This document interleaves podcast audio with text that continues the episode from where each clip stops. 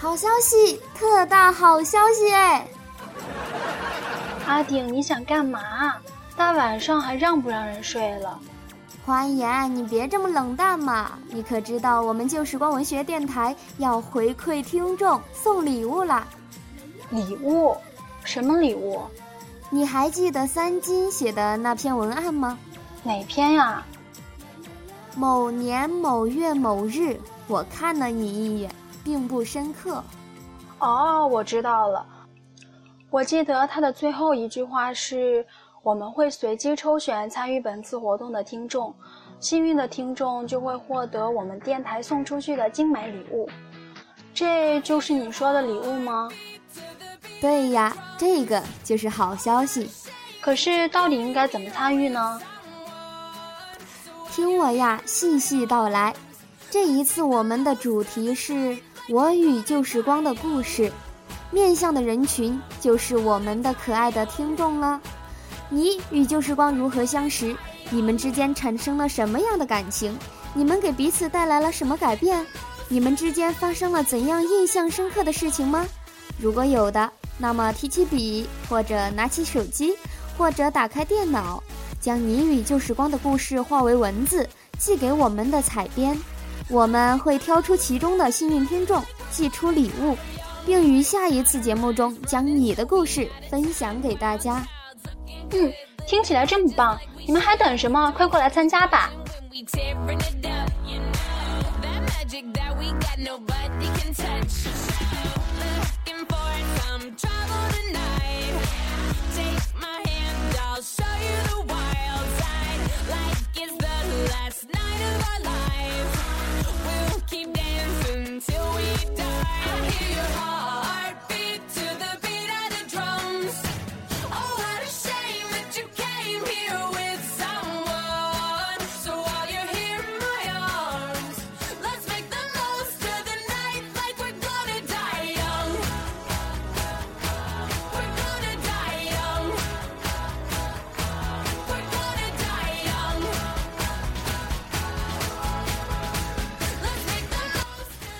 欢颜，你与旧时光是怎么相识的呢？你是想听我和旧时光的故事吗？嘿嘿，被发现了。那我讲了，你会送我礼物吗？嗯，你让我考虑考虑。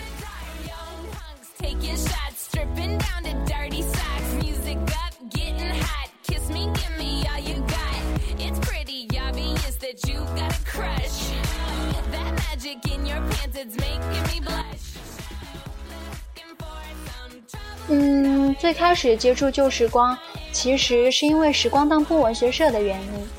可能很多听友都是知道的，咱们电台和时光当铺有一个共同的 boss，那就是小俊。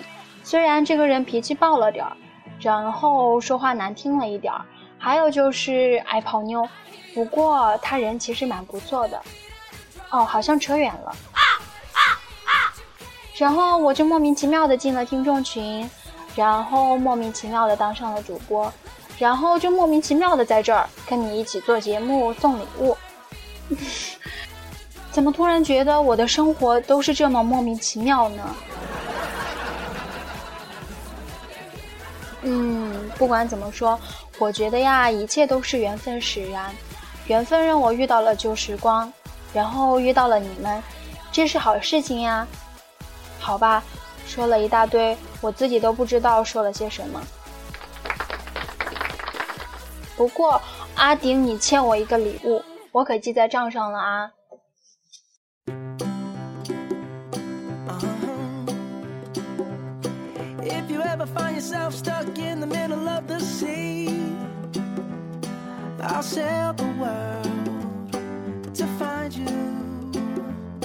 If you ever find yourself lost in the dark and you can't see, I'll be the light. 嗨呀，嗯，作为交换，我就讲一讲我和旧时光的故事吧。那一天，小俊在群里说，旧时光文学电台要招募主播，我不知道还有这样的电台呢，很好奇的问了很多。小俊说。你去应聘主播吧，把你的声音发给我就好了。后来就这样进入电台了。我还记得我第一次录节目是木北的时光枕水无处眠。木北的文风是一直阴郁而沉重的，而对于有一些跳脱的我，实在不太适合。我录了好多好多遍，交上去过两次，都被斩首了。到后来，一看到那篇文章，我都不会说话了。于是我把它丢在了一边，一个多月。只是半途而废，实在不是我的风格。我又再一次录了一遍，很忐忑地交了上去。那时候 K K 就很无奈地说：“好吧，就这样吧。”于是，这样不堪回首的往事，就以一个不忍细听的节目的发布，被记录了下来。这个，就是我与旧时光的故事中的一件小故事。That's what friends are supposed to do, oh yeah.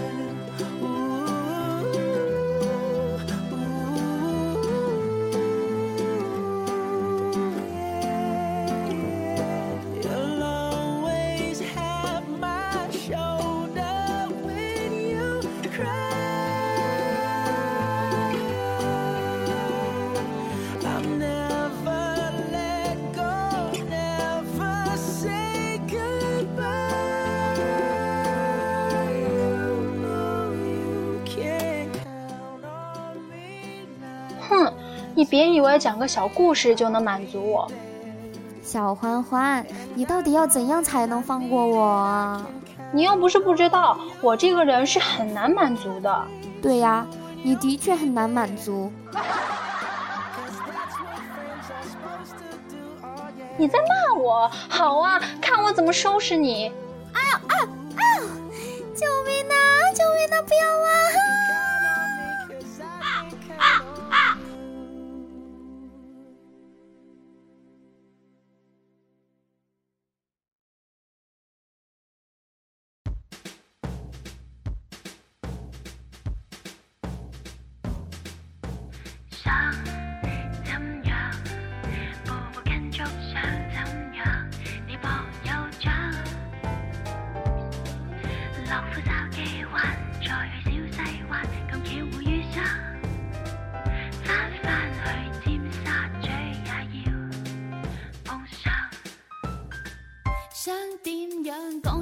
叽叽喳喳的阿顶终于被我给弄走了，麦克风终于掌握在我手里了。